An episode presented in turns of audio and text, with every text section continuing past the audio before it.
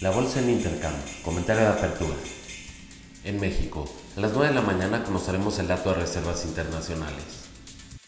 A las 9 y media, el director general de CFE, Manuel Bartlett, dará una conferencia de prensa respecto al gasoducto Texas-Tuxpan. Además, negociará los nuevos contratos esta semana. A las 9 y media, la Secretaría de Relaciones Exteriores llevará a cabo un evento acerca de la migración, desarrollo y seguridad alimentaria de Centroamérica. A las 11 y media de la mañana, la Comisión Nacional de Hidrocarburos llevará a cabo una asamblea extraordinaria. A las 11 y media conoceremos el resultado de la subasta de bonos de Banjico.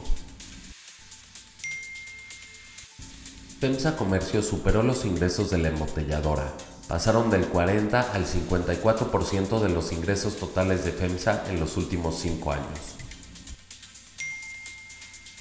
Banjico redujo sus perspectivas de crecimiento económico del país del 1.32% al 1.13%, sus expectativas de inflación al 3.65% desde 3.75% anterior, el tipo de cambio en 19.85 desde 19.92 anterior. Esto para 2019.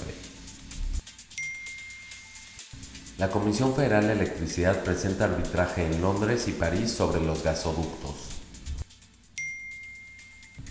Peñoles estima un impacto neto de 9 millones de dólares con la aplicación retroactiva de impuestos, esto con el acuerdo que llegó en el SAT. Televisa anunció que con la contratación de Easy te regalará la suscripción de Netflix. El presidente de Estados Unidos, Donald Trump, comentó que los aranceles a México no están planeados. Esto luego de haber recibido el apoyo con el tema migratorio. Dividendos. El día de hoy es fecha ex cupón de Kimber que paga 38 centavos por acción. En Estados Unidos, los futuros están abajo 0.10%, arrastrados por la debilidad económica a nivel mundial.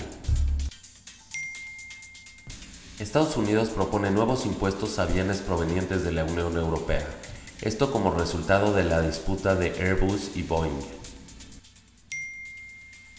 En Europa, las bolsas cotizan en promedio 0.10% a la alza.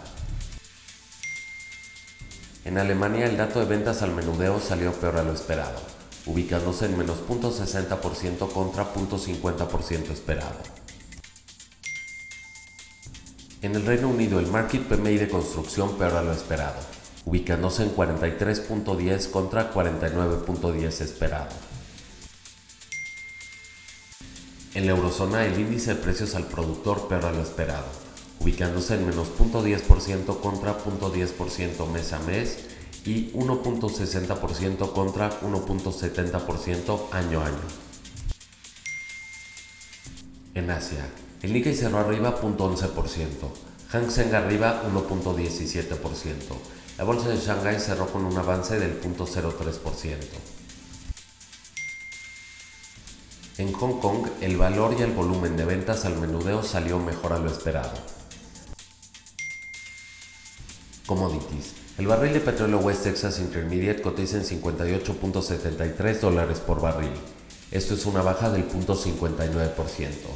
La mezcla Brent a la baja 0.58%, el cobre a la alza 0.53%, la plata cotiza en 15.08 dólares, esto es una baja del 0.50%, el cobre a la baja 0.64%, el tipo de cambio cotiza en 19.0640. Que tengan un excelente día.